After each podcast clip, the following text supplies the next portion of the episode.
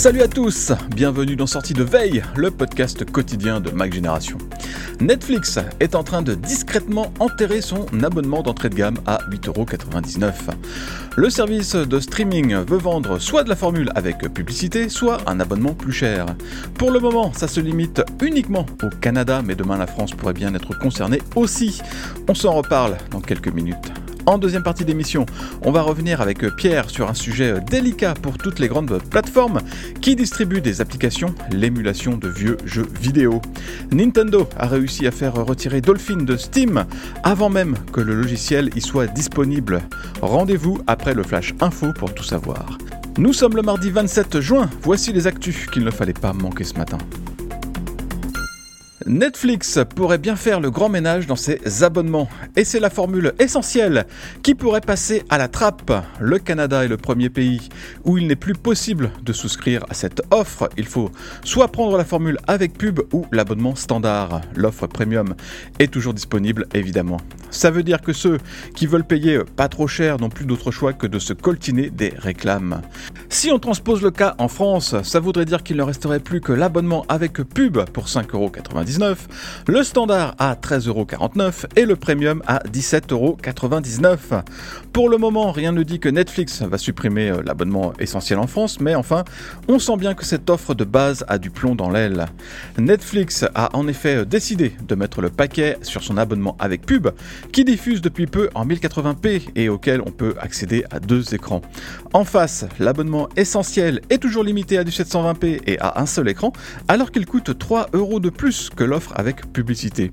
Mais visiblement, la réclame, ça rapporte pas mal de sous à Netflix, alors euh, bah, du point de vue commercial, ça vaut mieux de pousser la formule avec pub, effectivement. Et tant pis si vous n'aimez pas ça. La fonction de détection des accidents de voiture continue de provoquer de sacrés maux de tête au service d'urgence.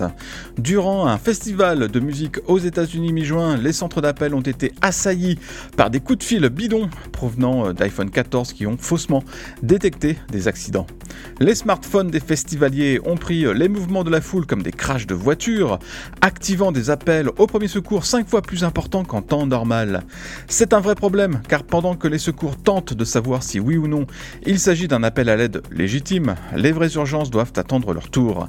Dans le cas du festival, les autorités ont demandé au public de désactiver la fonction de détection des accidents.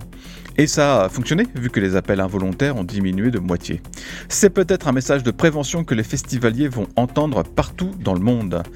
Apple a déjà apporté pas mal de modifications à cette fonction lancée avec l'iPhone 14 l'an dernier, mais visiblement c'est toujours insuffisant. Le même souci avait été rencontré pendant la saison d'hiver dans les stations de ski et même dans, des manèges du genre montagne russe.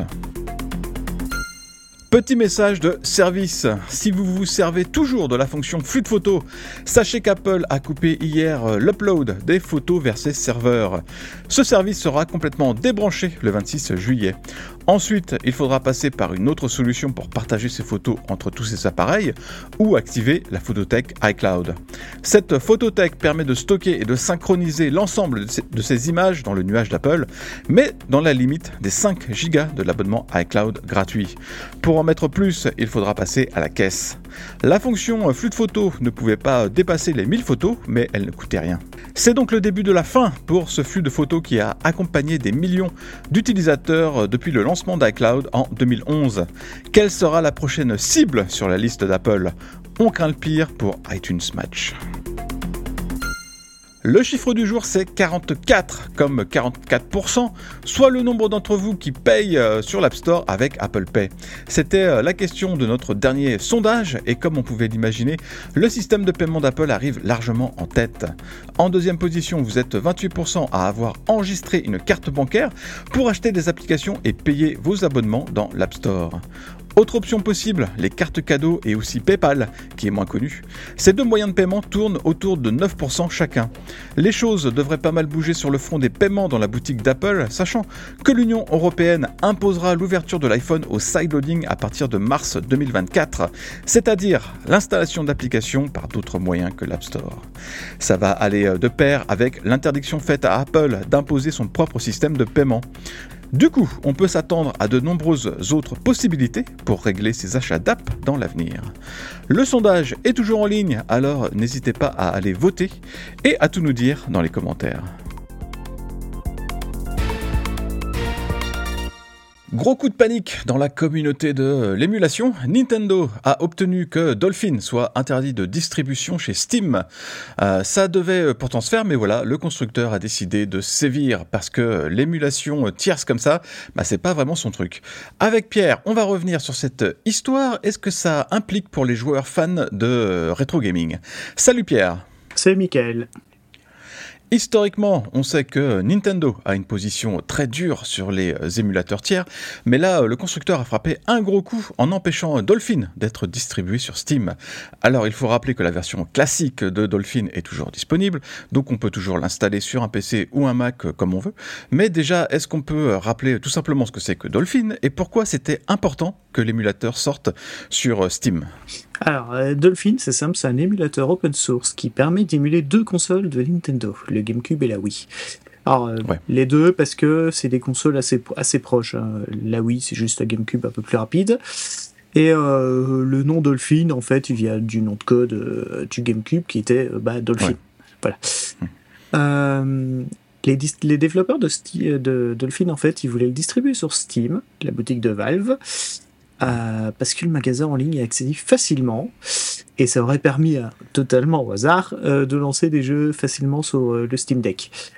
Eh de façon plus large, c'est quand même beaucoup plus agréable pour les utilisateurs d'avoir un outil intégré dans la boutique habituelle qu'ils utilisent plutôt que de devoir aller télécharger des fichiers sur, un, sur le site officiel, bêtement.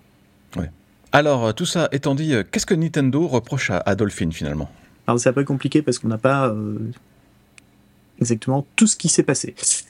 Mais euh, le fond du problème, c'est que Nintendo n'aime évidemment pas les utilisateurs parce qu'ils permettent de jouer à d'anciens jeux et, les anciens jeux en question, ils ont été probablement piratés. Faut pas être hypocrite. Eh euh, et pour Nintendo, bah, c'est un problème parce que bah, ils font pas mal d'argent sur les rééditions de vieux jeux qui rééditent avec des émulateurs. Hein, donc voilà.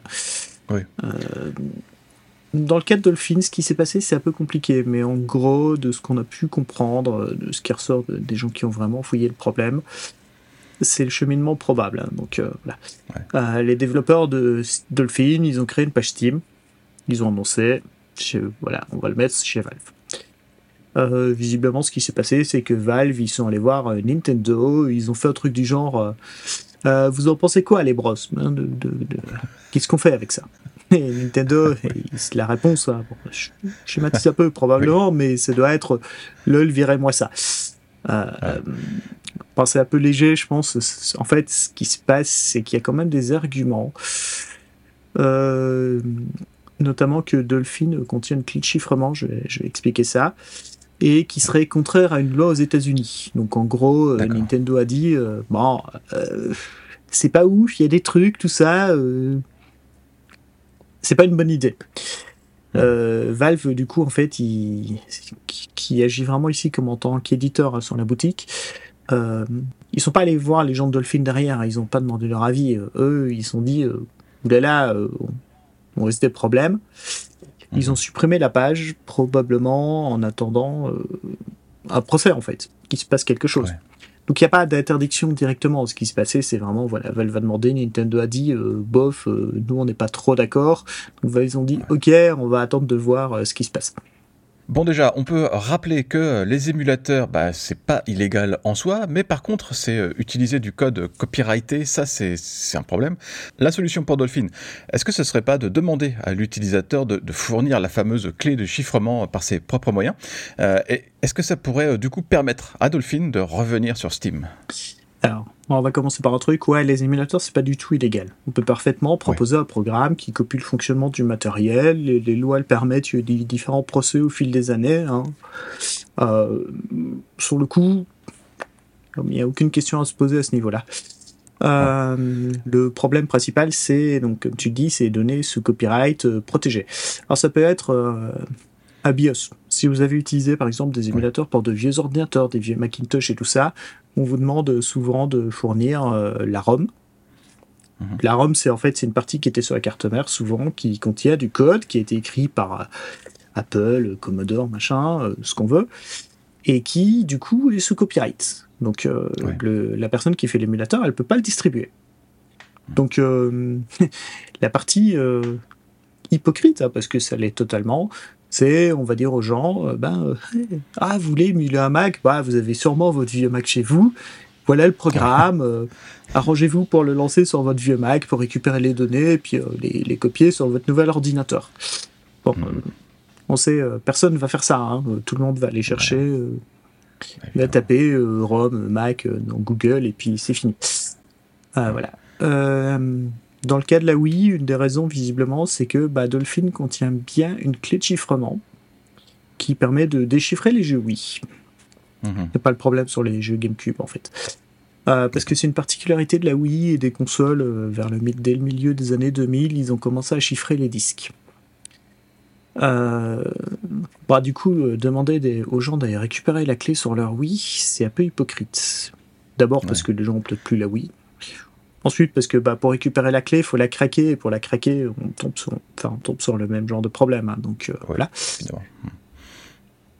Euh, mais surtout, bah, le truc, c'est que Nintendo, en fait, il joue pas nécessairement juste sur la clé. En fait, il pourrait lier, il pourrait, alors je suis pas du tout juriste et encore moins sur le système américain.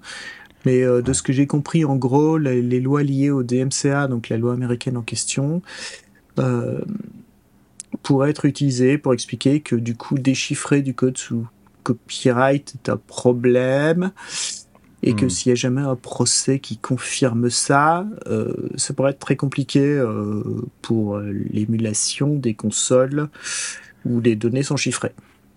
Ouais. Euh, voilà.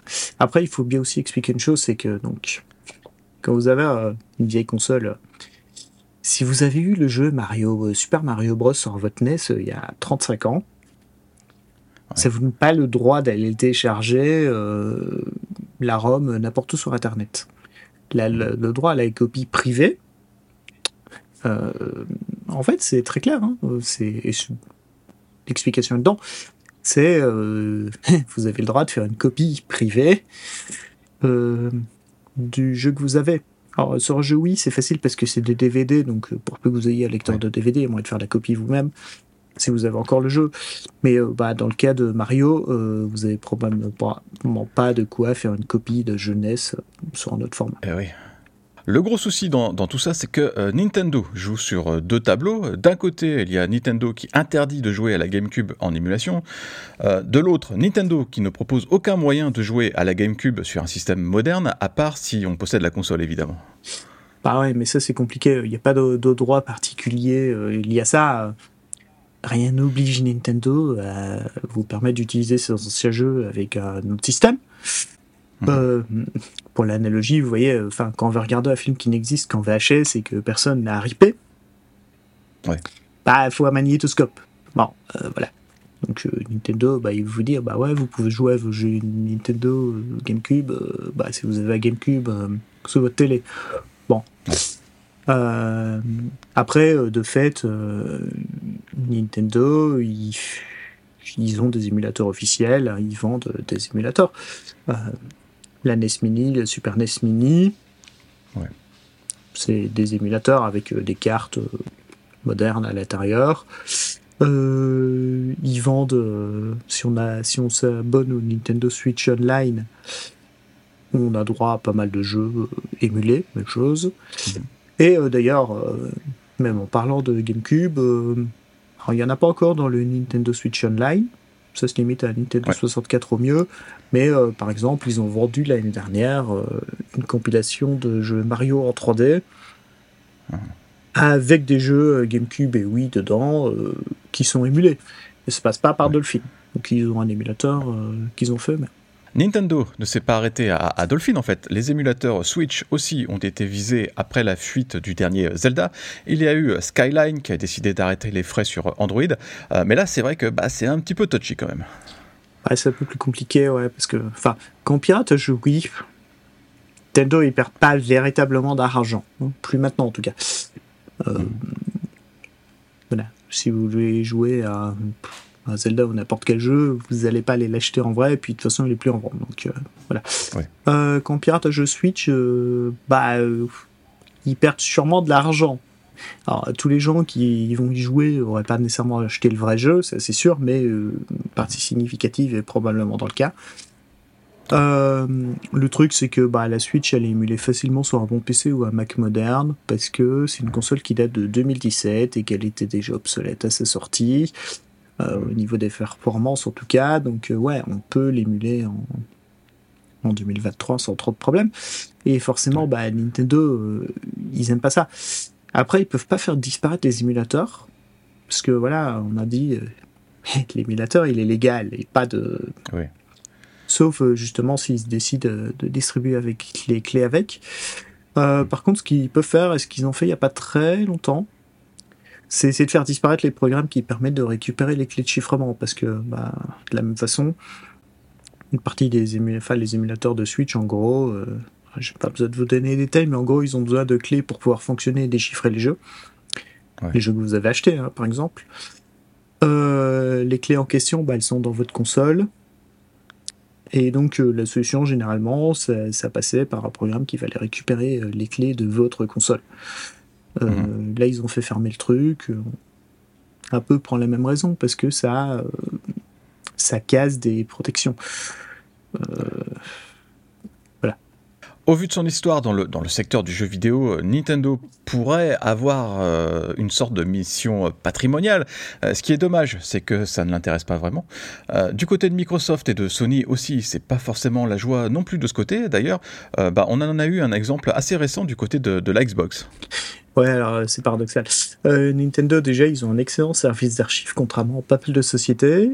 C'est important parce que euh, c'est une société qui stocke tout, qui référence tout correctement, qui sauvegarde. Euh, on a plein d'exemples où il y a des sociétés qui ont par exemple perdu le, pour des remakes qu'on a refait récemment où euh, les sociétés disaient oups on a perdu le code source. Hein.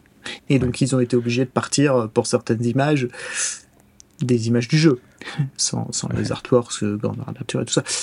Euh, mais euh, après, ils ont un excellent service d'archives, mais pour eux, c'est parce que bah, c'est du business, c'est de l'argent. Mmh, euh, dire qu'ils ont une mission patrimoniale, c'est de rêve, ils, ils ont rien, c'est une société privée, on va pas, on va pas leur imposer ça. Oui, tout à fait. Euh, S'ils si, se rendent compte, enfin, et ils se rendent compte d'ailleurs, que vendre Super Mario Bros des années 80, ils peuvent le vendre cinq fois à la même personne et que ça continue à rapporter, bah, ils vont le vendre chaque fois. Hein. Il y a des gens, enfin moi, moi c'est le cas en plus, pour, différentes raisons, mais oui, je dois l'avoir acheté, euh, pas sur NES à l'époque, mais je dois avoir acheté euh, une copie en émulateur, euh, je l'ai sur une NES Mini, je l'ai dans une cartouche Game Boy Advance. Des gens qui l'ont acheté vraiment beaucoup de fois. après, ouais, comme tu le dis, bah, les autres font pas tellement mieux. Sony a pas une rétrocompatibilité parfaite. Voilà, bon, en gros, les jeux PS4 passent sur PS5, mais voilà. Euh, les jeux PS2, par exemple, passaient parfois sur la PlayStation 3, mais c'est tout. Et il n'y a pas de solution euh, légale pour émuler la PlayStation 2. Enfin, on a les mêmes problèmes. Hmm. Euh, même chose pour Microsoft, même si, bah, comme ils sont arrivés un peu plus tard dans le jeu vidéo, il y a, y a moins de il y a moins de questions à ce niveau-là. Et puis bah du coup Microsoft ils sont comme comme Nintendo et Valve dans ce cas-ci, ou comme Apple euh, qui accepte pas les émulateurs euh, sur l'App Store. Euh, ils aiment pas trop ça. Pendant, à une époque, voilà, il y a des gens qui ont fait des émulateurs de plein de consoles qu'on pouvait installer sur une Xbox. Par exemple, une Xbox Series S, qui est une console pas trop chère et assez performante. Et bah, Microsoft a décidé d'arrêter ça il y a pas longtemps.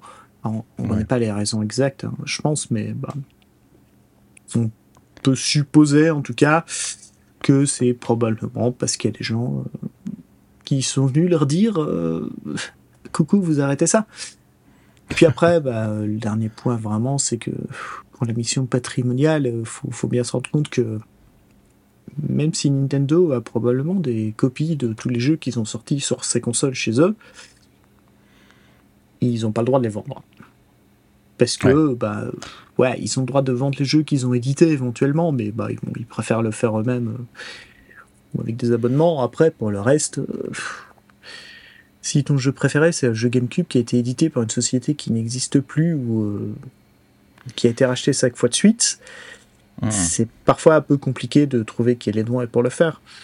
Dans le monde PC, il y a GOG, Good Old Games, qui est un truc Mhm. édité par les gens qui ont fait euh, les, les jeux The Witcher, euh, qui fait ça. D'accord. Ils essayent euh, de d'aller voir les ayants droit quand il y a un jeu qu'ils veulent vendre. C'est, ils cherchent qui a les droits, ils remontent, ils remontent, jusqu'à trouver qui a les droits, ils leur proposent euh, est-ce qu'on peut le vendre euh, sur euh, notre boutique en ligne? Mhm. C'est juste que bah, sur PC c'est plus simple parce que en gros lan- lancer un vieux jeu sur un PC, il n'y a pas trop de travail à faire. Ouais. Ce qui n'est pas du tout le cas sur les consoles. Eh bien, merci pour ce tour d'horizon. Et malheureusement, bah, c'est pas dit que cette offensive de Nintendo et des constructeurs et éditeurs de jeux se termine de sitôt. Salut Pierre Salut Michael. Merci à vous tous de nous euh, suivre chaque matin et on se retrouve très bientôt pour de futures aventures.